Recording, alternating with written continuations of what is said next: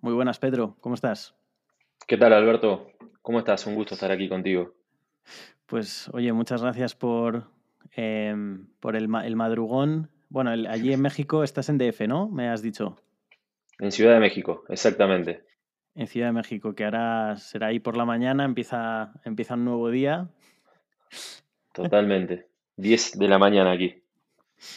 Qué bueno. Pues, oye, lo primero, preséntate, cuéntanos un poco quién eres, de dónde vienes, a dónde vas. Vale, buenísimo. Soy Pedro Veraza, Peter para, para el mundo tech. Eh, como mi tonada o mi acento lo dice, soy argentino, pero vivo hace dos años en, Ciudad de México y actualmente soy country manager en MUA, una startup de, última milla con, gran presencia en LATAM.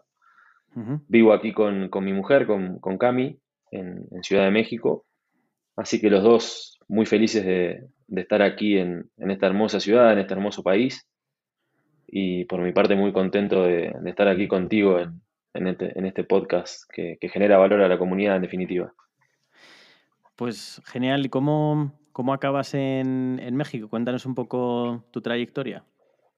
Bien, yo soy parte del equipo formador de MUA, entro en, en MUA cuando éramos cinco personas, cuando teníamos un, un producto, digamos, que estábamos empezando a lanzar al mercado para, entender el product market fit.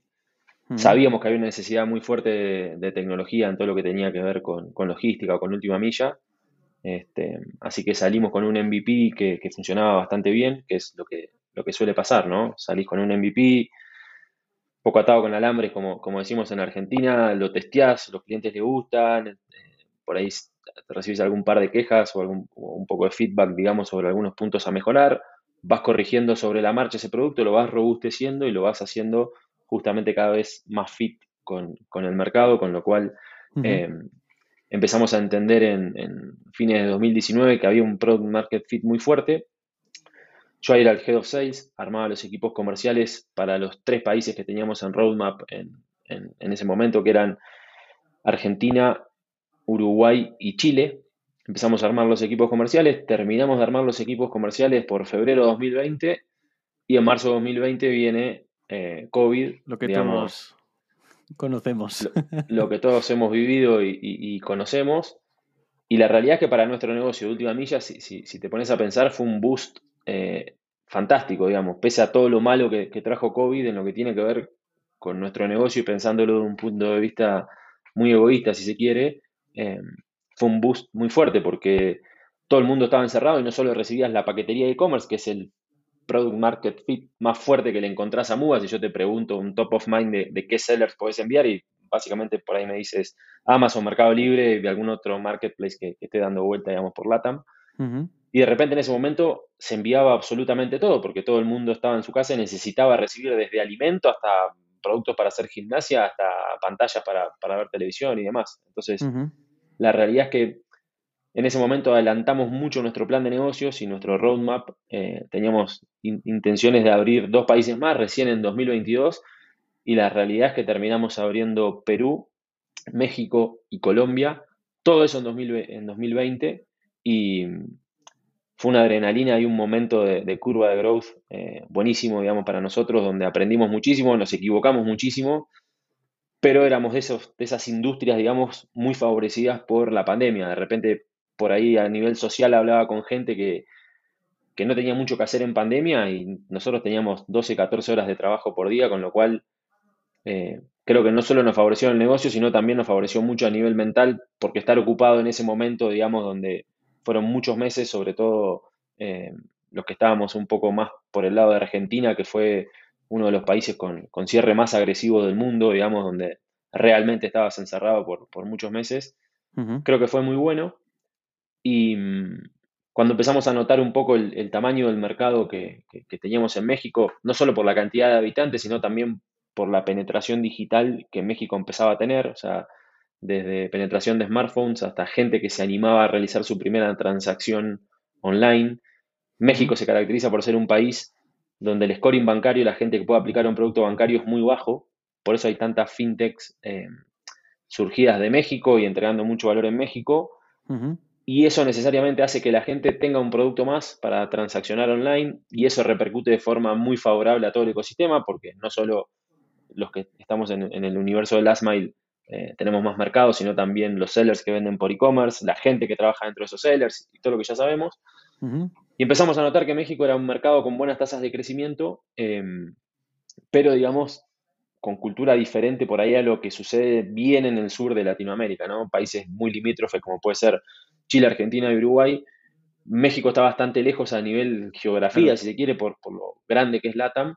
Eh, y hablamos mucho con, los dos founders, en, este caso de MUBA, para entender cómo íbamos a, tener mejor presencia en ese mercado y para que México en sí no nos vea como una compañía argentina. Me acuerdo la primera vez que vine a México como, como Head of Sales en ese momento que pensaban, wow, llegó el argentino, el que, va a pagar las cuentas, el que nos va a salvar, y, yo venía con un mindset totalmente distinto, o sea, decir, no, claramente este es el mercado que va a salvar a la compañía, porque es el mercado más grande, es el mercado eh, a nivel paridad con el dólar de una de las monedas más estables, incluso hoy el, peso mexicano mostró una fortaleza muy fuerte frente al dólar versus otras monedas muy poderosas, digamos, que están notando una variación fuerte.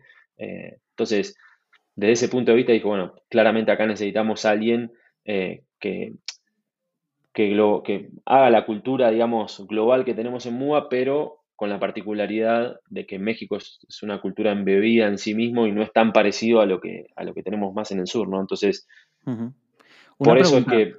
vale, vale. Ahora nos metemos con eso, pero se me, se me venían dos cosas a la cabeza.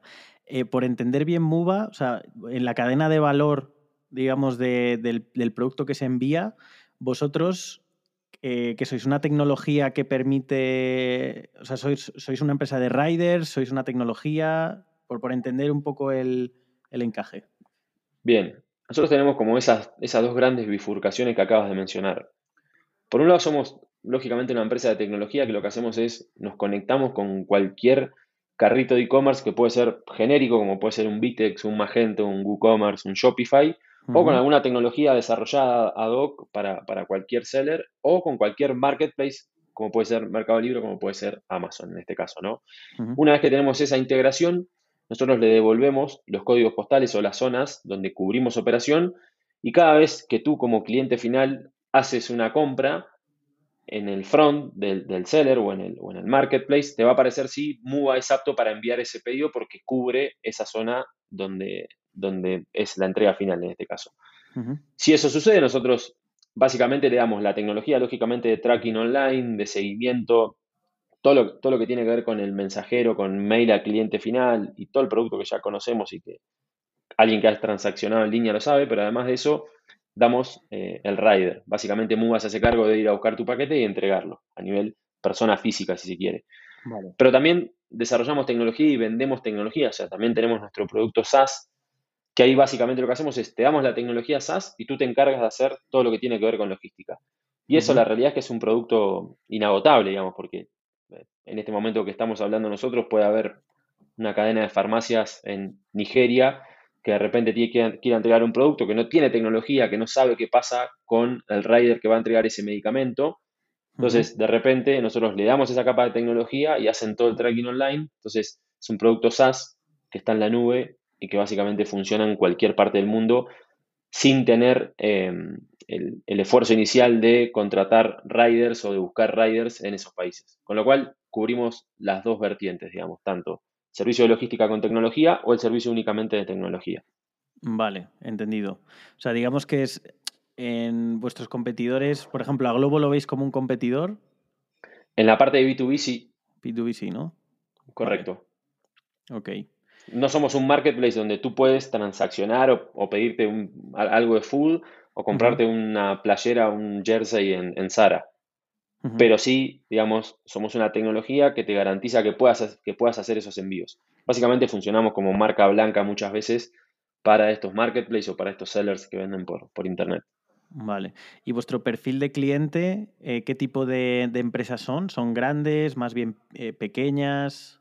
Bien, nosotros en, todo lo que tiene que ver con LATAM trabajamos con empresas grandes. Grandes quiere decir gente que, ya viene haciendo mucho e-commerce hace años o marcas que, se suele nombrar o, que ha salido muy de moda en, el último tiempo, que es el famoso D2C o M2C, que es Direct to Consumer o Merchant to Consumer, empresas que básicamente veías siempre en, en, la tienda o en el retail y se apalancaban en distribuidores y hoy han armado una propuesta de valor que dicen, ok, ¿por qué no lo puedo hacer yo con mi, propio, con mi propia tecnología o desde mis propios centros de distribución hacia el cliente final con una oferta de valor desde precios súper competitivos porque no tienen el intermediario en este caso, con lo cual pueden tener un, precio mucho más agresivo y una propuesta de valor súper fuerte, digamos, con entrega same day o next day, que es donde nosotros entregamos valor. Pero también apoyamos mucho al, pequeño comerciante que, está notando que sus ventas crecen mucho y, que han sido muy favorecidos por la pandemia. Hay muchos sellers dentro de Marketplace que, post pandemia, digamos, les cambió la vida o les cambió el escenario. Eran sellers que, vendían un X y hoy están vendiendo 4 o 5 X lo que vendían pre-pandemia, con lo cual también acompañamos a profesionalizar mucho las áreas de esos sellers que, que de repente no se ponen un horario de corte para entrega same day 16 horas y la realidad es que es bastante difícil hacerlo desde ese punto de vista, entonces les mostramos los caminos de por qué sería mejor un horario de corte de repente 13 horas para entregar productos same day con las bondades que tiene el modelo de que tu cliente final en definitiva lo reciba en el momento que lo compró, esté feliz y no tengas un hater el día de mañana porque te entregaste mal. Entonces, claro. ese es un poco el abanico de, las cosas que cubrimos. Vale. Y, por entender vuestro modelo de negocio, ¿qué cobráis al, a vuestro cliente? ¿Un fee por, por, la herramienta y otro fee por envío? Correcto. En la parte de SaaS se cobra un fee por, por la herramienta y también un variable por envío. Y en la parte, si se quiere, de riders directos, se cobra un fee por envío, un precio, digamos, que tiene que ver con origen, destino, como las dos variables principales, y la cruza el tamaño del paquete, ¿no? O sea, decir, bueno, si es una caja de zapatos, si, si es una heladera o una mesa de pool. Vale, o sea, que lleváis de todo. De esa, te iba a preguntar, desde una caja de zapatos hasta, no, un coche, ¿no? Pero, pero algo más, más bulky, ¿no? Unas, unas pesas de gimnasio o, algo, o un sofá, no sé. Total, totalmente, Totalmente. De todas formas, nuestra tecnología, justo que hablaste de coches, hemos hecho un piloto con, para entender, digamos, de repente, no sé, un camión mosquito, como le, llamamos, que son los que llevan vehículos. Tranquilamente se puede traquear con nuestra tecnología y te podemos decir cuántos vehículos lleva y qué tipo de vehículos lleva ese mosquito y dónde queda libre, ¿no? Estamos justo haciendo un proyecto, no, tiene que ver con vehículos, pero sí como con eh, chasis, como le llamamos, o, cúpulas, digamos, para un proyecto muy grande en, en Estados Unidos, así que va a estar muy buena esa parte también. Y si transportamos cualquier tipo de, de, cosas, si, tenemos que poner un nombre que tenga que ir de punto A a punto B. Lógicamente lo que más eh, fit hace es cualquier producto de tecnología, desde un teléfono, AirPods o, lo que fuere, cosas digamos muy chiquitas, pero también tenemos nuestra línea blanca, si se quiere, en todo lo que tiene que ver con e-commerce. Y es entre a punto A y punto B, pero ahí sí que y por eso es Last Mile, ¿no? Entiendo que eh, con una limitación de espacio, ¿no?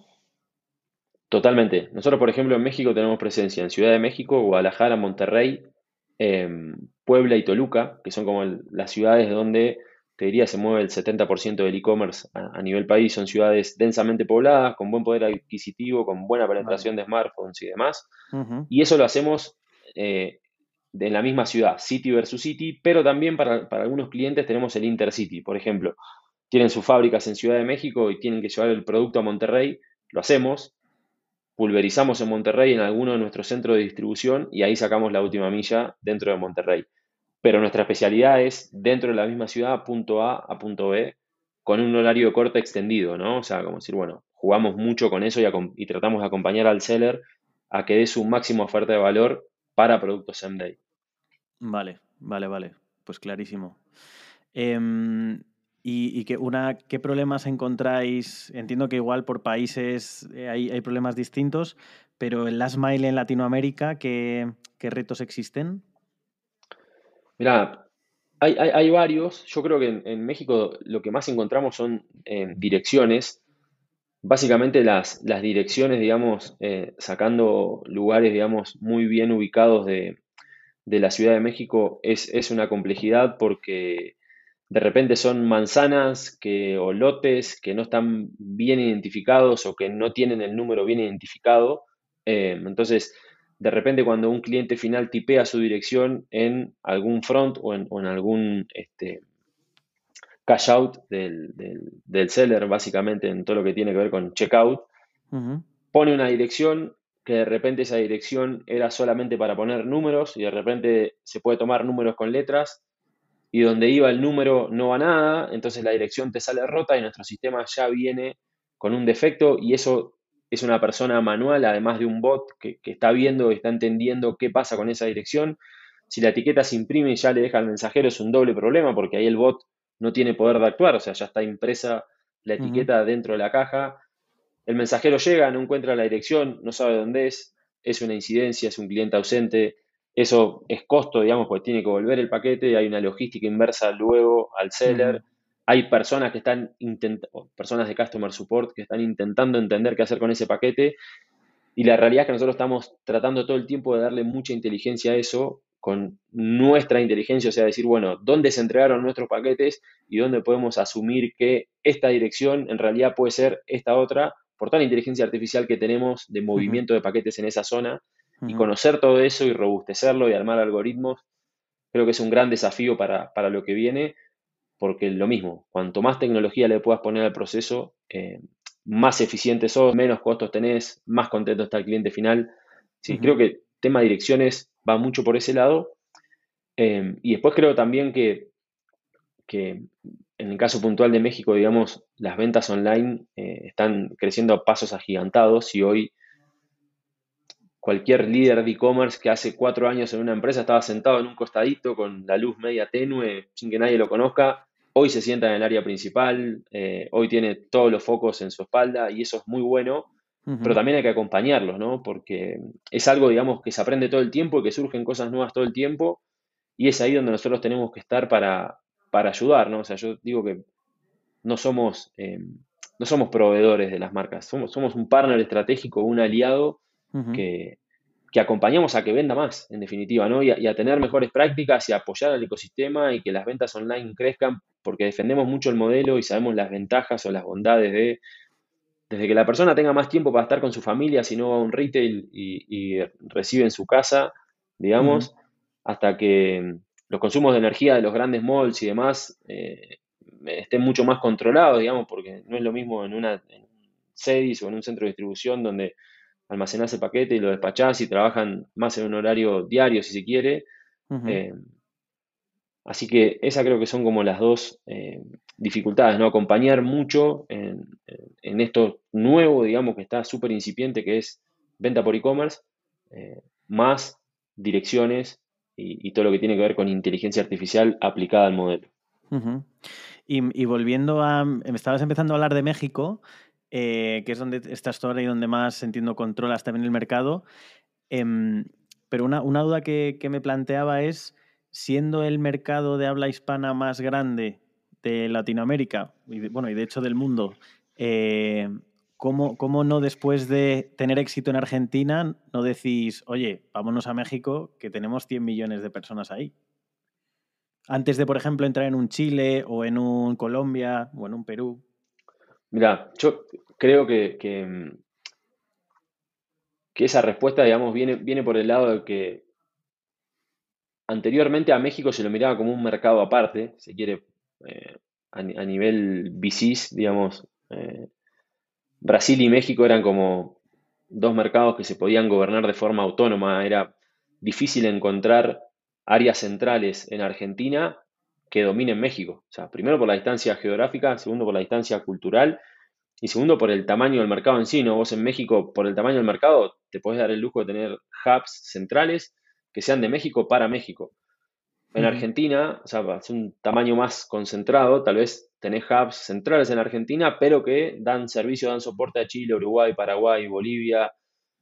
Colombia tal vez ya es un mercado grande también como para dominarlo al, al estilo de Argentina y tener otro hub pero era difícil encontrar eso, ¿no? Hoy yo creo que hay, hay un, digamos, como una realidad sobre México muy distinta a lo que era hace un par de años, por el hecho de que México está empezando a tener, eh, digamos, tasas de uso de, de, productos digitales enormes, cosa que antes no, Y hoy hay muchas compañías que levantan su primera ronda así y dicen, bueno, esto es, sean argentinos, uruguayos, chilenos, colombianos, esto es mitad para Argentina, mitad para México. O sea, como que México empezó a recibir mucho talento digital, muchísimo. Eh, hoy caminando por cualquier eh, barrio central de la Ciudad de México, te encontrás muchísimos expatriados, no solo argentinos, sino chilenos, uruguayos, colombianos, porque la realidad es que hay mucha compañía o mucha startup digital y no, y no tan solo startup, sino hay muchos unicornios ya en México. México en los últimos tres años creo que tuvo entre 6 y 8 unicornios, con lo cual eh, la tasa de crecimiento de unicornios de México en los últimos tres años versus los últimos 10 es muchísimo más grande, o sea, está mucho más concentrada. Y eso es básicamente porque a nivel eh, producto desde México, a nivel startup desde México, México se está animando a crear productos que generan muchísimo valor, no solo para México, sino para el mundo. Entonces, los VCs han empezado a ver a México eh, como un país de una escala muy, muy grande, no solo para la cantidad de habitantes que tiene, sino también para el mundo y la gran ventaja de limitar con Estados Unidos, ¿no? O sea, eso es eh, ya geográfico, o sea, no hay muchos países que limiten con Estados Unidos, México es uno. Este, entonces creo que hace una combinación perfecta, digamos, para que hoy cualquier dólar que tengas para invertir, pienses en México de una forma mucho más potente que lo pensabas hace tres o cuatro años, ¿no? Y creo que va, que va por ahí. Yo anteriormente trabajé en varias compañías que, que, nunca tuve México a mi cargo 100%, como decirlo, eh, siempre fue más con sur y hoy veo una cosa un poco más distinta, ¿no? Hoy eh, hay muchas compañías de Cono Sur que sí prenden México, o sea, como país en paralelo de los países del Cono Sur. O sea, que México se ha convertido un poco como en la economía digital de América Latina, ¿no? De, habla hispana quizás, porque está Brasil, que también supongo que es Totalmente. algo aparte, ¿no?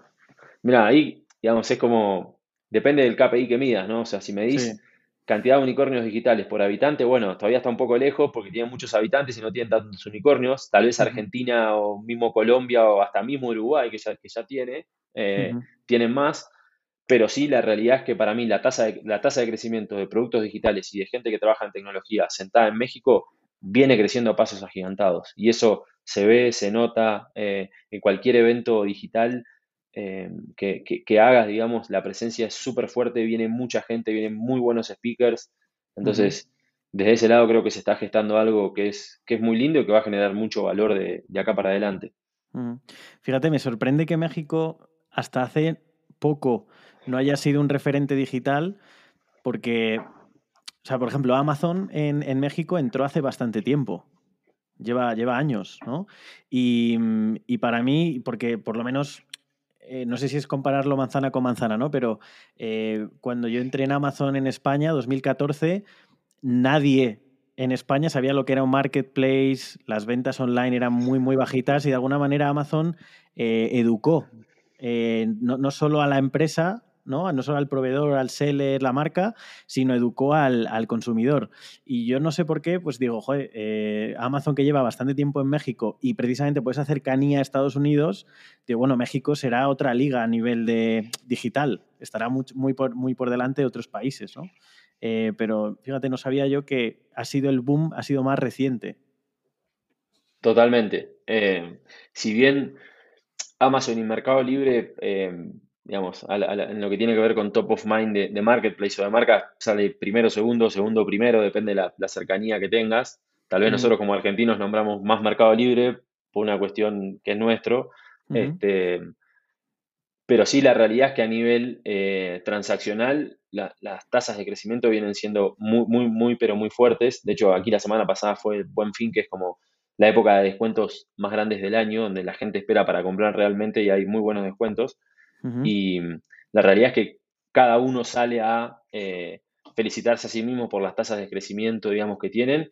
Y, la realidad es que sigue creciendo muy fuerte. O sea, como que el parámetro que estuvo muy alto el año pasado para ellos mismos, este año lo challengearon y está aún más alto. Entonces, eh, por eso mismo que te digo es que creo que claramente eh, México está agarrando una curva de, de, transacción online muy, muy fuerte Independientemente que siempre existió Amazon, que siempre existió Mercado Libre, hoy creo que la gente está eh, confiando en el modelo de, bueno, es ventajoso comprar online por las variables que cada uno defina, llámese tiempo que tiene en su casa, costos, propuesta de valor, etcétera, etcétera, etcétera. Eh, pero creo que sí, em, hoy en día esos marketplaces, digamos, siguen ellos mismos sorprendidos de las tasas de crecimiento que tienen por los, porque los números lo defienden y no hay otra realidad tan certera como los números, ¿no? Entonces, desde ese punto de vista creo que sí, que, es acertado.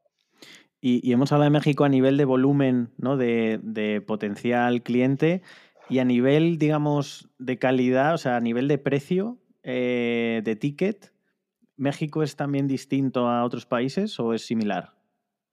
Mira, a nivel de, ticket promedio puede estar, si se quiere, en, el top de, tickets, hablando en, moneda corriente como puede ser el dólar. Em, de los países que nosotros tenemos prendidos en, LATAM, sí, es el, de ticket por envío, digamos, más alto, si se quiere, o sea, a nivel dólares. Em, hay que ver cómo se comporta eso con, con, el paso del tiempo, donde por ahí la competencia sea un poco más grande o donde tienda a atomizarse el mercado. Hay que ver qué sucede con, esto para adelante, pero sí, las tasas eh, realmente son muy buenas, sobre todo en lo que tiene que ver en ciudades como Ciudad de México, Guadalajara y Monterrey, con buen poder adquisitivo, con, digamos, buena penetración de, ventas por e-commerce. Eh, pero sí, es, es un, digamos, si se quiere, un ticket bastante sólido para lo que tiene que ver con, con Latinoamérica, digamos, y por ahí las, fluctuaciones de moneda corriente de cada país versus dólar. Eh, México ha, sabido defenderlo en, el último año, no ha habido grandes variaciones de, la moneda, del peso mexicano, digamos, contra, contra el dólar, con lo cual eso es muy bueno y también es muy bueno lo que hablábamos hasta recién de picos de venta, entonces se arma como, una, como un combo perfecto, digamos, para que México sea sólido. Es un mercado cojonudo, ¿no? Tienes mucha gente y que te pagan más, ¿no? sí, eh, toco, madera en este momento para, que no se caiga, pero por ahora, por ahora viene bien. ¿Y cuál es el downside de México? O sea, ¿qué, ah, qué, retos ves tú, no sé, a nivel negocio, a nivel cultural, a nivel desarrollo, eh, macro, no sé, eh, cosas que, veas que dices, oye, sí, pero no es, no es todo oro lo que reluce, ¿no? Em, la realidad es que, digamos, a, nivel retos, em, es el país en sí mismo, ¿no? O sea, como es un país eh, para nosotros tan grande y, cubrir toda la realidad de ese país, de norte a sur y de este a oeste, eh, en lo que tiene que ver con entregar un producto es bastante tedioso porque es bastante grande y para armar em, líneas de entrega en todo el país son las logísticas tradicionales, digamos, que se han apalancado en, productos bancarios, como llevar el típico bolsín del Banco del Sur al Banco Central o del Banco Central al Banco del Norte, o medicamentos. Las, farmacias que históricamente han distribuido sus productos de medicamentos, entonces esas compañías que han tenido esos clientes han armado sus troncales y, cubren todo el país. Eh, entonces, para mí el desafío ahí, ¿no? o sea, cómo hacer llegar una propuesta de valor rápida, eficiente y con tecnología en un país enorme con millones de kilómetros a recorrer. Eh, esa es como la parte a nivel, si se quiere, difícil o, desafiante, digamos, en, lo que tiene que ver con eh, el producto. Y a nivel más soft, si se quiere, es eh, seguir cultivando, digamos, el, talento digital en México, que, que, por ahí, por lo que hablábamos antes, porque históricamente los, los VCs o los, los founders o los CEOs de, startups o de, unicornios, digamos, no han sido eh, oriundos de México, salvo los últimos tres o cuatro años, como sí contratar eh, mucho talento dentro de México, digamos, porque eso básicamente va a armar una rueda que, haga que en los próximos años México se pueda defender solamente por México y no haya que importar ningún tipo de talento de, otro lado que, para nosotros lo estamos notando, nosotros estamos contratando mucho, mucho talento mexicano, nacido en México, digamos, no solo para, para emanar un poco más su cultura y sus valores y su forma de pensar y de ver la vida y, todo lo que tiene que ver más con la parte soft, sino también para desarrollarlo y convertirnos en una empresa 100% eh, mexicana, ¿no? Para, para, los que estamos aquí. Entonces,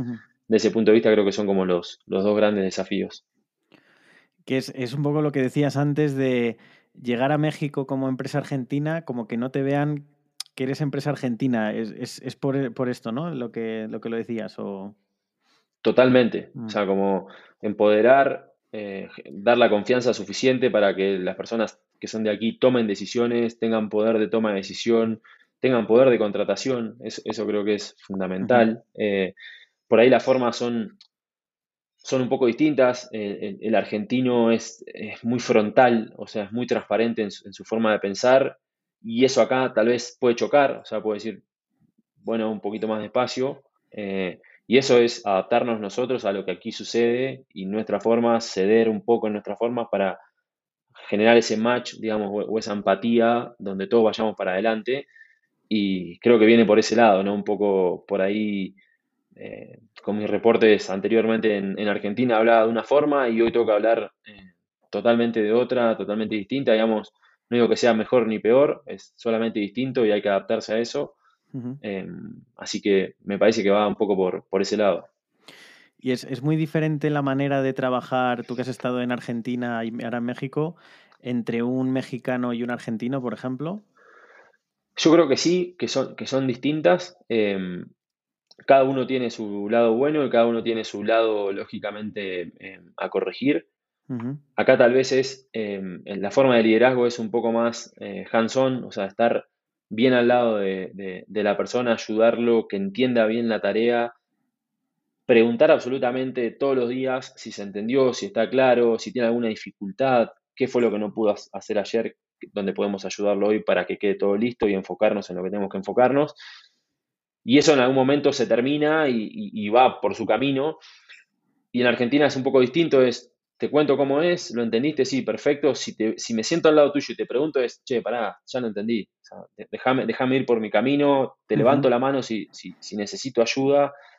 Y si te levanto la mano es porque realmente necesito ayuda. Eh, y acá es un poco más de acompañar en el proceso o acompañar en el camino para que las cosas se puedan hacer, ¿no? Entonces, eh, son roles que va tomando el líder que, son distintos, pero, digamos, es lo que toca, digamos, para, para, para cumplir, ¿no? Así que hay que adaptarse un poco a eso y además em, generar esa cultura de qué es lo que necesita la compañía, qué es lo que quiere el líder y hacia dónde vamos. Una vez que se entiende, es todo ganancia, ¿no? Porque vamos, vamos todos para el mismo lado, con las mismas formas, eh, entendiendo lo que hay que hacer, ¿no? Después algunos, por poner un ejemplo futbolero, algunos serán del América, otros serán de Cruz Azul, no hay problema, o sea, mientras estemos todos en el mismo barco, vayamos todos para el mismo lado, eh, está todo fantástico. Qué bueno. Em, y luego en el, mercado mexicano, por ejemplo, em, mirando esos hubs de talento, entiendo que estará todo muy concentrado en Ciudad de México, ¿no? O también hay otras, otros polos dentro del país, como igual que, no sé, en España, Madrid, Barcelona, y están apareciendo otros como Valencia, Málaga, o en, Francia tienes París y ahora Burdeos cada vez más. Entonces, como, ¿es, ¿es muy centralizado o al revés, está expandiendo? Em, yo creo que hay muy buen talento también en Guadalajara y Monterrey. Hay, hay un secreto que hay muy buenas universidades. El, TEC de Monterrey es una de las universidades más fuertes aquí en, México y puedes encontrar muy buen, muy buen talento en Monterrey y muy buen talento en Guadalajara porque hay buenas escuelas y buenas universidades. Em, con lo cual hay muchas compañías, eh, como vos mencionaste anteriormente, Amazon tiene sus propios hubs en, Monterrey y en Guadalajara. Mercado Libre tiene mucha gente talentosa en Monterrey y en Guadalajara. Eh, así que no creo que se ate solamente a Ciudad de México y además eh, la pandemia, digamos, alejó mucha gente de, las ciudades principales, ¿no? O sea, el trabajo remoto versus calidad de vida en vivir en una ciudad no tan caótica, cada uno elige lo que, lo que necesita en cuanto a tranquilidad, así que hay mucho talento repartido por, por, por esas zonas. Y el otro día escuchaba tu, anterior podcast con, el founder de Odilo, decía justamente eso, no, no me acuerdo si era de, Navarra o de Granada, pero, pero de por ahí, diciendo que él, de Murcia, que él, digamos, eh, acepta contratar gente de ahí que haya elegido un estilo de vida más tranquilo y relajado y encuentra el mismo talento, con lo cual estoy en esa misma línea de... Eh, hay mucho talento repartido no solo en Ciudad de México, sino en muchas otras ciudades del país. O sea que en, México también el trabajo en remoto, o sea, no, es una cultura presencialista de, oye, si no te veo en la oficina, no, no me quiero que estés trabajando. O sea, es, realmente se abren al, remoto. Mira, depende, depende del área, ¿no? Em, nosotros, por ejemplo, tenemos un esquema híbrido eh, donde nos vemos entre tres y cuatro veces por semana, depende el área. Básicamente también para ganar mucho en cultura, ¿no? Somos una empresa muy joven, en México tenemos solamente dos años, eh, entonces todavía no tenemos esa curva de madurez como para encontrarnos a nivel valores y a nivel compañía y decir, bueno, cada uno puede trabajar desde su casa. Nos gusta vernos, nos gusta estar en contacto, nos gusta generar esa cultura, digamos, que, que tenemos regional adaptada a México, ¿no? Con lo que hay que embeber, lo que hay que ceder, lo que hay que quitar o lo que hay que sacar para que sea una cultura que en México funcione. Eh, y hay muchos ejemplos, ¿no? O sea, Uber Eats funciona muy bien en México y no es mexicana, Rappi funciona muy bien en México y no es mexicana. Entonces, todos han tenido que traer su cultura del país de origen, embeberla y hacer que eso funcione, ¿no? Por eso nosotros todavía no tenemos esa, esa libertad de decir, bueno, trabajamos todo el tiempo remoto, si bien sí lo hacemos en varios días de la semana, pero no es eh, de todos los días, digamos. Porque ¿cuántos sois en México, MUBA? Nosotros hoy somos unas 20 personas, tenemos búsquedas abiertas también, así que si, alguno quiere entrar a nuestro LinkedIn y ver las búsquedas que tenemos, bienvenido sea. ¿En qué y también nos apalanca. Eh, tenemos en, sales y en operaciones.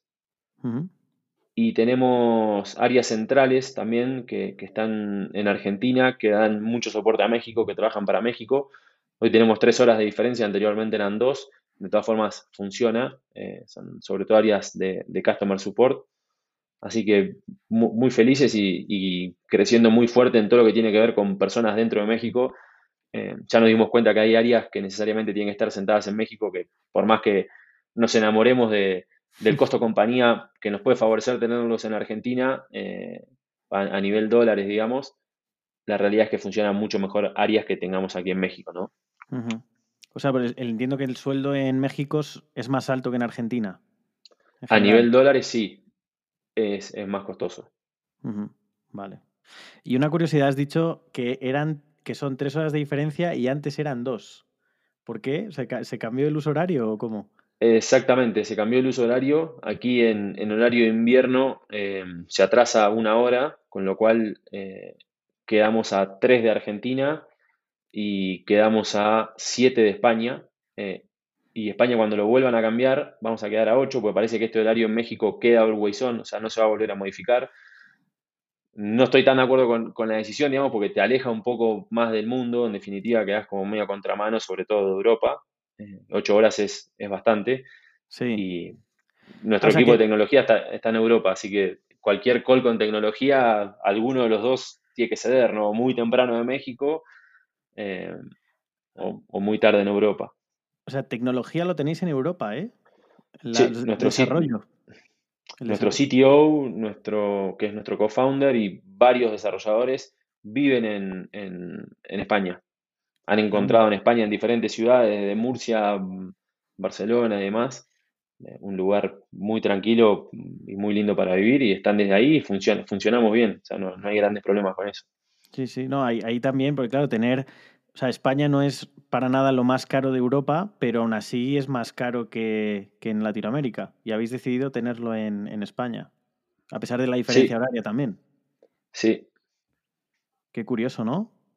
Porque... Eh, Historia corta pero larga es nuestro, nuestro CTO, nuestro co-founder, digamos, ya trabajó con, ese equipo de desarrollo en, nos conoce de otra vida, digamos, de otras compañías. Hoy algunos viven en España y se sumaron del día uno a MUA, con lo cual MUA nació bajo esa premisa de esta gente está en España y trabaja remoto y nunca lo vas a ver en la oficina, está fantástico y funciona. Y siempre funcionó así. Entonces es como que la pandemia, si se quiere, revalidó el modelo de nuestro CTO, ¿no? Decir, che, esto va a funcionar de esta forma y funciona, listo. O sea, perfecto, check, no hay, mucho que hacer ahí. Esto es muy de desarrolladores, ¿eh? el, trabajar, oye, funcionamos bien el mismo equipo, me voy a otro, otra empresa, me traigo al equipo, ¿no? Que me ha funcionado bien. Totalmente. Equipo que gana no se toca, dicen. Y, bueno, si ganaste por ahí en otra empresa, es, por, ese, por ese lado. Claro, claro. Y, mm, y, una curiosidad por eh, tú eres country manager y, mm, o sea, ¿qué, hace un country manager, digamos? ¿Qué, responsabilidades tienes? Bien. Si se quiere, la, línea más sencilla de responder la pregunta es mirar y cuidar el PNL desde la primera línea hasta la última y velar por que eso se cumpla y suceda. Y a nivel roles, si se quiere, es, em, tomar decisiones, ¿no? O sea, básicamente es tomar decisiones de hacia dónde eh, y hacia dónde mejor, básicamente. Y en los roles es desde finanzas, digamos, para entender eh, cómo están las cuentas y cómo está la caja, sales, cuidar las ventas y ver hacia dónde vamos y ver los motivos de crecimiento. Este es un negocio donde para crecer necesitas mucho working capital, entonces también hay que entender para dónde crecer y, bajo qué sellers. O sea, justo con esta coyuntura del mercado donde se está virando a hacer profit en lugar de growth, hay que entender muy bien para dónde crecer y no caer en lo que, lo que, lo que está sucediendo en el mercado, que de repente en nuestro negocio, si vos perdés eh, un dólar por orden, pero está creciendo muy fuerte, bueno, si no hay dinero de los VCs, ese dólar que, que perdiste por, por, orden, digamos, el rango tiene muy corto plazo, entonces hay que entender muy bien para dónde crecer. A nivel Ops, para dar un, servicio de excelencia, digamos, entender muy bien para dónde. Y a nivel People, si se quiere, o, o HR, entender qué talento necesitamos para donde queremos llegar, ¿no? O sea, siempre hay que pensar un poco más allá de donde estamos parados hoy y ese es un poco el rol que nos toca a los líderes, este, por el hecho de que si vos hoy tenés un equipo para pelear eh, el revenue que puedes defender en este momento, bueno, tenés que pensar si este mismo equipo puede defender un poco más de revenue y en el otro quarter más y más y más, y si no es así, ya empezar a hablar con, con HR para decir, bueno, voy a necesitar esto, esto y esto, y es pensar fuera de la caja y hacia adelante sobre todo, ¿no? O sea, no conformarse con lo que está hoy. Eh, después, eh, como toda startup, surgen incendios todos los días de, nuestra vida, entonces es estar en, ese momento, ¿viste? Y, abrazar el problema y decir, bueno, ¿cómo lo soluciona? Claro. O sea, porque bueno, es, un equipo de 20 personas que ya es bastante. Eh, ¿ahí, ¿ahí, estás contando riders o, o aparte tienes...? No, no, no aparte de los riders. O sea, esto es todo áreas centrales, si se quiere. Área central, vale. Y, en volumen, por ejemplo, de, clientes, si se puede compartir, o sea, ¿qué, magnitud de...? Nosotros tenemos unos 200 clientes hoy eh, activos en, México, digamos, entre todas las ciudades que cubrimos. Y la realidad es que es un volumen considerable de clientes para atacarlo con la fuerza que tenemos hoy, ¿no? O sea, es como que estamos, por ahí nos faltan un par de posiciones cubrir para, seguir creciendo en, eso. Pero estamos bien, digamos, en, lo que tiene que ver con ese volumen de clientes. Vale. entrando todavía en, o sea, siguiendo con el, la industria e-commerce, eh, ahora que está, se está parando todo un poco, no sé qué tal ha ido Black Friday allí en, México, em, pero bueno, aquí se está resintiendo un poco, ¿no? El tema facturación, etcétera. De hecho, mira, este año eh, Alibaba ha sido la primera vez que no ha compartido sus resultados de ventas en noviembre, en el, famoso Singles Day del 11 del 11, y da un poco pie, ¿no? A, oye, pues claramente hay una recesión o, hay menos consumo, ¿no? Em, ¿cómo, ¿cómo, lo ves? O sea, ¿allí está pasando lo mismo? Eh, Aquí se terminó Buen Fin la semana pasada y fue Black Friday seguido. Es, más fuerte el Buen Fin aquí, son más días, es un fin de semana full descuentos donde se prenden todas las marcas. Black Friday es fuerte, pero no es tan fuerte como, como Buen Fin. Y la realidad es que las tasas, eh, tal vez estamos en una burbuja, pero realmente son muy buenas. O sea, los forecasts que a nosotros nos pasan como ventas, eh, todos han quedado debajo. Es, o está mal calculado el forecast o, han vendido más. Yo creo que va por la segunda línea, este, así que estuvimos a las corridas, digamos, para, cumplir con, todas las entregas. Este, creo que en ese sentido México viene muy bien y ha sabido defender muy bien la, recesión que por ahí se vive a nivel eh, global, digamos, con inflación, pero con una inflación relativamente controlada versus otros países de, Latinoamérica y también con la moneda eh, mostrando una gran fortaleza versus, versus el dólar, ¿no? Hay que ver qué pasa en 2023, pero 2022 ha sido muy positivo en, lo que tiene que ver con, números de e-commerce y así nos comentan nuestros principales sellers, ¿no? Están todos muy contentos con, los resultados. Y mirando un poco más allá, próximos 5 o 10 años, el e-commerce en México, ¿Cómo, se presenta? La realidad es que lo vemos muy bien. Em, más que nada por los nuevos actores que, se están sumando y de la nueva forma que se están sumando, ¿no? Hoy hay muchas marcas que tienen em, locales a la calle y que no hacían su e-commerce desde sus locales a la calle porque tenían su sede y era mucho más fácil. Y hoy ya están entendiendo que estar muy próximos a la casa de los clientes y aprovechar la capilaridad que tienen sus stores para vender mejor, más rápido, más eficiente es muy bueno. Y las marcas que no tienen eso ya están pensando en modelos dark stores y cosas así en lugares muy calientes de la ciudad para llegar muy rápido. Y eso es básicamente porque ven una oportunidad eh, muy grande en la línea de revenue que tienen dentro de sus e-commerce, ¿no? Entonces, creo que es, eh, creo que es muy bueno esos síntomas que, estamos empezando a ver. ¿Qué va a pasar en los próximos 5 o 10 años? Viniendo de una pandemia, hoy creo que el que te lo dice es, un genio, es, es un adivino, porque ya con, lo que vivimos hace dos años, forecastear de acá a, un año, si se quiere, es demasiado. O sea, hoy los forecasts son mucho más cortos y mucho más precisos y los planes son mucho más cortoplacistas. Eh, mismo los OKRs que, defendemos y que trabajamos son todo, todo, mucho más cortos y mucho más precisos. Eh, pero creo que hay muy buena, muy buena perspectiva y creo que algo que va a surtir muy bien al e-commerce es que hoy ya las principales, los principales sitios como Amazon, Mercado Libre y demás, están empezando a promover productos que están en otros países, o sea, físicamente el producto está en otro país, pero la logística internacional o, la forma de traer ese producto es cada vez más rápida, cada vez más precisa.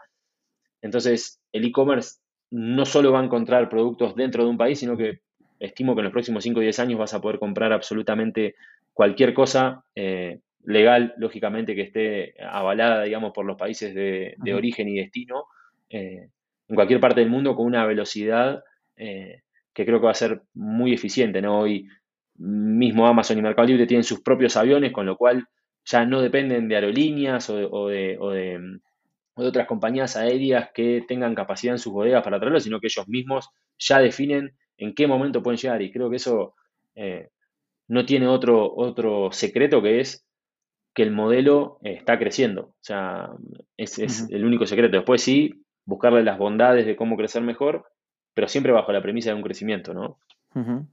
Y en e-commerce, ¿cómo afecta, que entiendo que bastante, ¿no? El, o sea, desconozco si en, América Latina hay algún tipo de acuerdo eh, transaduanero, no sé, tipo la Unión Europea en, Europa, ¿no? Eh, que pueda favorecer en algún momento que, oye, mandar un producto de México a Colombia no tengas que pagar ningún tipo de, aduana ni de, customs. Es, o sea, ¿qué, acuerdos hay a nivel región? Desconozco a nivel preciso, a nivel región, cuáles son los acuerdos que hay, pero sí, em, por ejemplo, la Embajada Argentina en México hace unos 20 días hizo hizo un evento donde invitó a todas las startups a colaborar y a decir, bueno, ¿cómo los ayudamos para que vendan mejor, para que estén mejor posicionados, qué trabas tienen, cómo podemos fortalecer el ecosistema? Y creo que eso ya hace un gran primer paso, digamos, para, para, mencionar que los, los entes estaduales o, políticos de, cada país están entendiendo que dentro de la tecnología em, hay una oportunidad, ¿no? Y hay cada vez más em, congresos o, seminarios avalados o promocionados por, los estados, eh, digamos, políticos o, estaduales de, cada país, promocionando eso, ¿no? La tecnología y entendiendo que desde la tecnología pueden hacer eh, una nueva forma de trabajo, pueden hacer empleos, ¿viste? muchísimas cosas que favorecen a todo el ecosistema de un país y creo que ese es el puntapié inicial, digamos, para luego firmar acuerdos sobre qué productos se pueden transaccionar, que creo que eso es lo más sencillo de hacer, digamos, porque es la misma tabla que hoy tenés de productos que pagan aranceles, es decir, bueno, ¿qué arancel va a pagar? ¿Va a pagar 0? ¿Va a pagar 10? ¿Va a pagar 20? ¿Va a pagar 30%? Esa es como la parte más eh, fácil, que en definitiva puede ser una herramienta como un Excel de decir, bueno, estas son las tablas, estos son los productos, pero creo que el, mindset o la forma de pensar de decir, bueno, puede haber comercio eh, bilateral entre países y sobre todo fortalecer mucho a LATAM, ¿no? que creo que es algo que, como bien decís, que, hizo muy bien la Unión Europea, desde unificar una moneda, eh, más todavía todo lo que tiene que ver con el comercio interno. Bueno, acá es como que todavía tenemos muchas monedas, tenemos muchos aranceles distintos para tipo de productos, incluso las franquicias de importación son distintas, en México es X dólares, en Argentina es otro X distinto, Entonces, unificar un poco eso, entender y ir para adelante como grupo latinoamericano con la cantidad de países que tenemos. Hablamos, sacando Brasil, el mismo idioma, diferente a la Unión Europea, que te encontrás muchísimos idiomas distintos en un, en, un radio de kilómetros mucho más chico por ahí que el que tiene toda Latinoamérica. Eh, creo que nos, nos, podemos convertir en una fuerza, digamos, muy fuerte para, para los próximos años. Totalmente. Em, ¿Y qué consejos le darías a alguien que tiene una marca en, en España? Que esto yo creo que sucede a menudo que eh, aquí igual eh, cuando empezamos a vender bien, pues bueno, te sale el, expandirte a Europa, sur de Europa, porque creemos que culturalmente somos parecidos, que es verdad que tenemos nuestras similitudes, pero también se piensa muy rápido, oye, Latinoamérica, ¿no? Porque hablamos el mismo idioma y, si aquí me ha funcionado esta camiseta eh, o este... yo qué sé, o, mm, este electrodoméstico, mi marca de electrodomésticos, pues allí, allí también me funcionará, ¿no? ¿Cómo, o sea, ¿cómo, le dirías, eh, un poco high level, eh, pero qué consejos le darías a alguien que quiere desembarcarse en, Latinoamérica y vender su producto? Como primer medida, que, se siente en el país, ¿no? O en la ciudad donde quiere lanzar. O sea, que lo viva, que viva la ciudad desde adentro, desde el costo de un café, la forma de, servirte un café, de, de, quién te atiende, el lugar que, que lo veas, o sea, que lo vivas, que lo sientas que entrevistes mucha gente local, que te sientes con mucha gente local que vive en ese país, que entiendas las bondades y las dificultades del país o de la ciudad en sí, y que ahí recabes mucha información que te sirva para contrastarla con lo que vos creías hasta ese momento de esa ciudad, ¿no? Em, yo anteriormente trabajé en Globo y me acuerdo cuando, cuando vinieron los españoles a, abrir Globo en, Argentina, em, no podían entender que el argentino, por ejemplo, coma helado en invierno y que lo pida, o sea, y que sea su postre fetiche. Y claro, nosotros como, como sales, y, me acuerdo con, la gente de marketing decíamos, bueno, hay que poner un botón de helados en la home. No, pero el, helado en ese momento te pedías un kilo por dos euros en Argentina. Decía, no, pero el ticket promedio del helado es muy bajo. Claro, o sea, ojalá podamos vender sushi, que es el ticket promedio más alto, pero el argentino come helado. Entonces, es un, es un ítem cultural que vos decís, necesito estar ahí para entenderlo. Finalmente estuvieron, lo entendieron, pusimos el botón de lado y, explotó por los aires, fue una gran decisión. El argentino come helado en invierno. Este, pero bueno, era como muy difícil de, explicar y decir, puta tío, ¿cómo, cómo es que comen helado? No decían, ¿viste? Pero eh, bueno, y, desde, ese, desde ese punto de vista, decir, generar esa empatía o esa cercanía que te permite conocer mucho mejor dónde vas a estar, Incluso a MUA nos pasó, México se abrió en pandemia, es hijo de la pandemia. Abrimos en julio de 2020, todo cerrado. Y el primer avión yo me lo tomé en enero de 2021, o sea, la primera vez que, estuvimos físicamente en, México con los equipos fue seis meses después de abrirlo. Bueno, ahí nos dimos cuenta de un montón de cosas, ¿no? Como desde este punto de vista de decir, wow, llegó Argentina, llegó el país rico. No, Claramente no, o sea, claramente el, país o el mercado donde queremos estar es acá, es en México, ustedes son, ¿viste?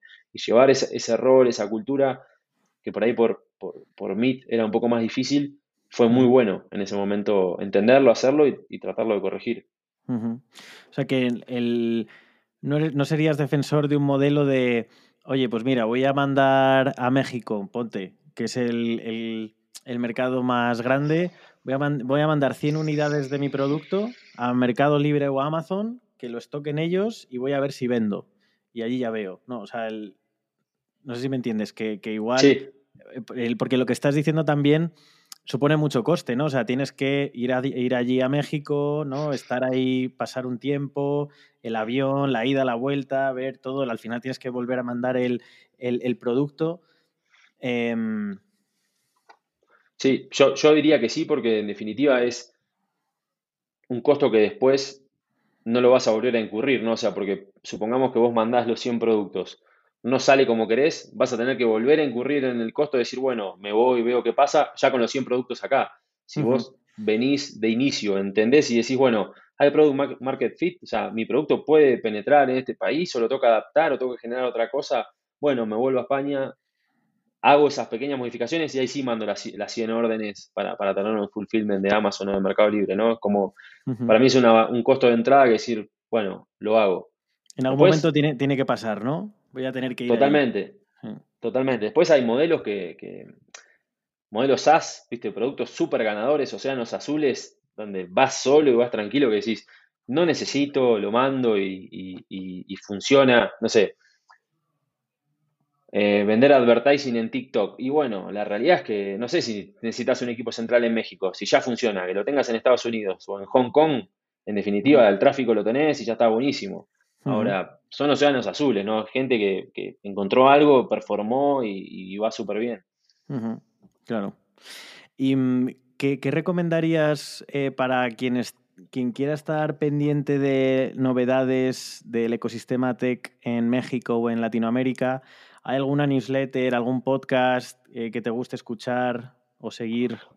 Mira, está Cracks de, de Oso Traba, que es local, digamos, y entrevista a muchos eh, eh, founders mexicanos o, muy relacionados con la región. Ahora empezó a abrir como un poco más el juego y de repente el otro día estuvo el, founder de Tienda Nube, que es, que es argentino.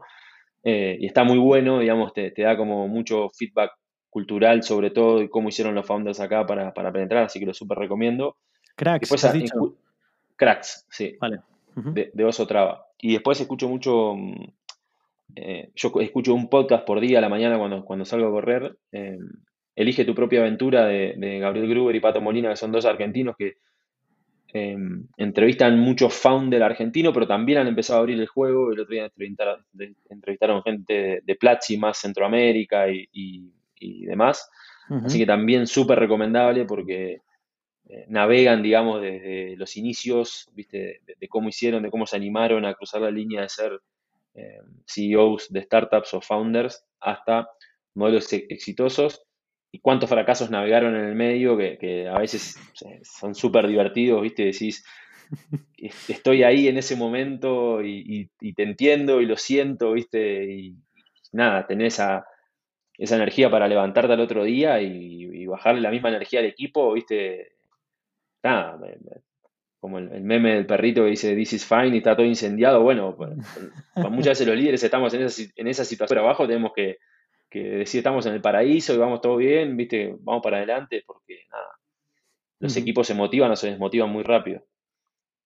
Vale, buenísimo esas dos, esas dos referencias, cracks y el, has dicho... Eh, Elige tu propia aventura, se llama. Elige tu propia aventura, vale, vale. Perfecto. Em, hablando, por, cierto, de fracasos, esta pregunta eh, no, no, no, va con mala intención ni nada, ¿eh? pero ¿cuál ha sido tu mayor fracaso? creo que cuando, cuando llegué a México, eh,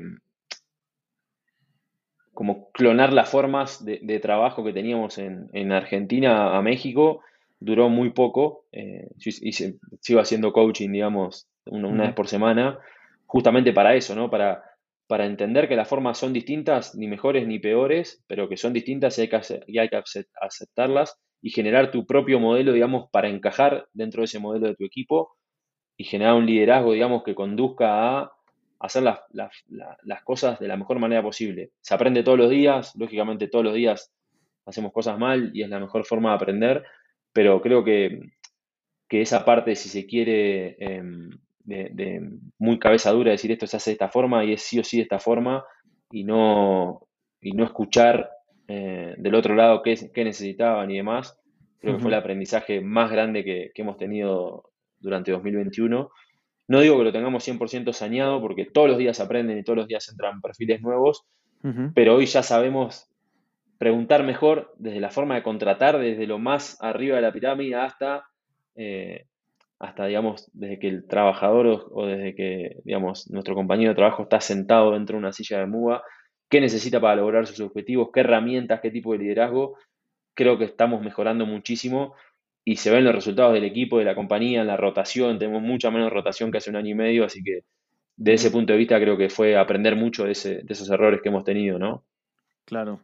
Y o, algún ejemplo de eso que decías, ¿no? Oye, hemos intentado traer la cultura de MUBA aquí y esto no ha funcionado.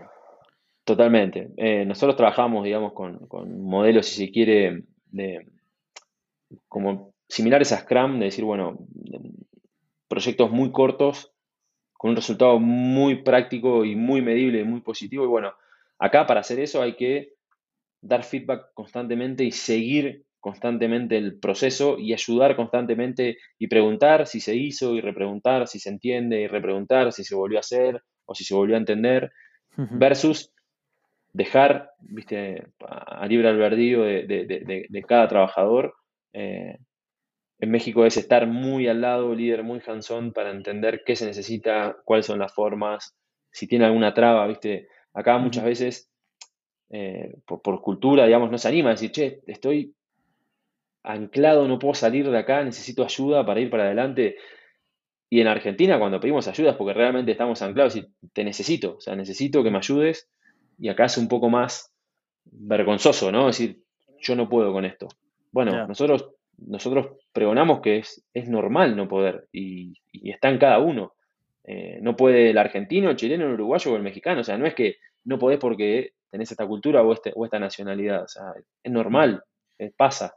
Entonces tratamos de acompañar en ese, en ese sentido y que el no poder no sea algo que, que, limite, ¿no? Porque el no poder por ahí a, la hora del entregable decís, no pude, bueno, si no pudiste hace 15 días, si no me dijiste, hubieron 15 días de bloqueo donde podríamos haber accionado y corregido. Bueno, eso es lo que hacemos un poco en México, ¿no? Estar todos los días muy cansón a decir, bueno, si no podés, te vamos a ayudar. Qué bueno. Muy bien, muy bien, Pedro. Pues, em, bueno, otra, otra, que pregunto también es, eh, ¿qué música escuchas? Tengo, tengo base, base muy rockera de, por, mi papá, digamos, rock bastante progresivo, Pink Floyd, Led Zeppelin y, todo ese tipo internacional. Muy bien. Muy nacional, muy nacional también argentino, Gustavo Cerati, Divididos, Charlie García. Soda Stereo, exactamente. Me gusta más la versión Cerati solista que, que Soda Stereo, si tuviera que elegir, me parece más lograda la, versión de Cerati, la obra total. Spinetta también, lógicamente. Spinetta, joder. Almendra, eh, pues grupazo. totalmente. Spinetta fue como el que abrió el camino para que después Charlie, Cerati, Fito y demás sigan construyendo sobre sus improntas.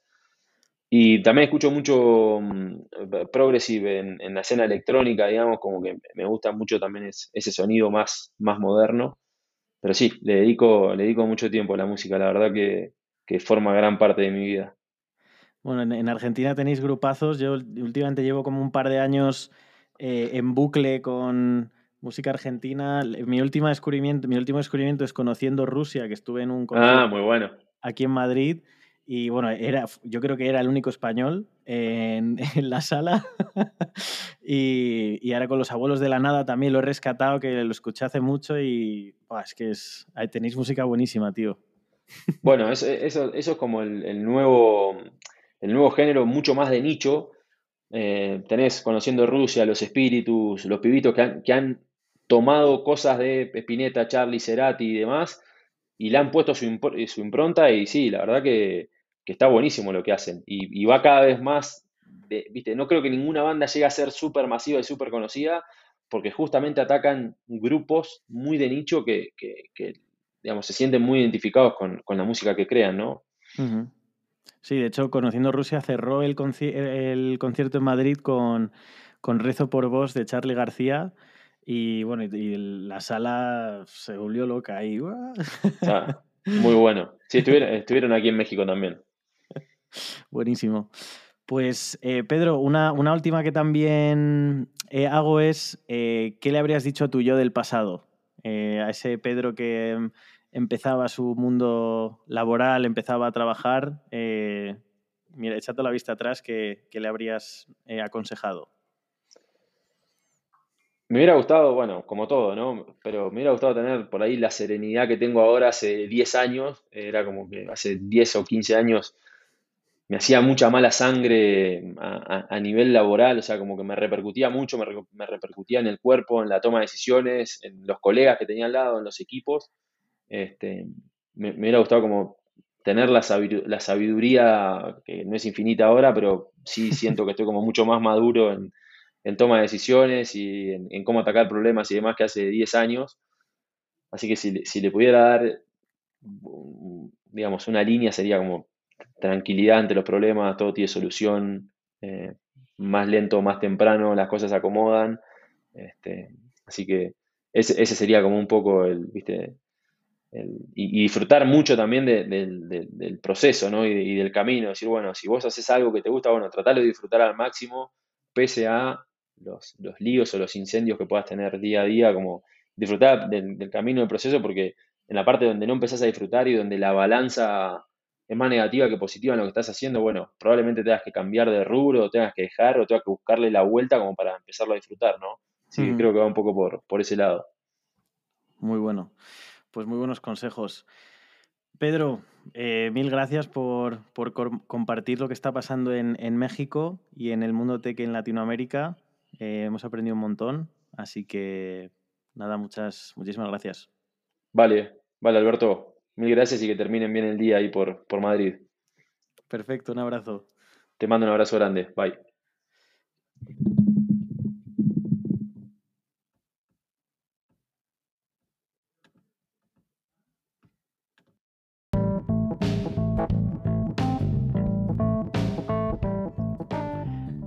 Gracias también a ti por estar ahí escuchando. No te pierdas más entrevistas como esta y suscríbete al canal y a holamundotech.com. Ah, y si te gusta lo que lees y lo que escuchas, ya sabes, el conocimiento ni se crea ni se destruye, solo se comparte. Hasta la próxima.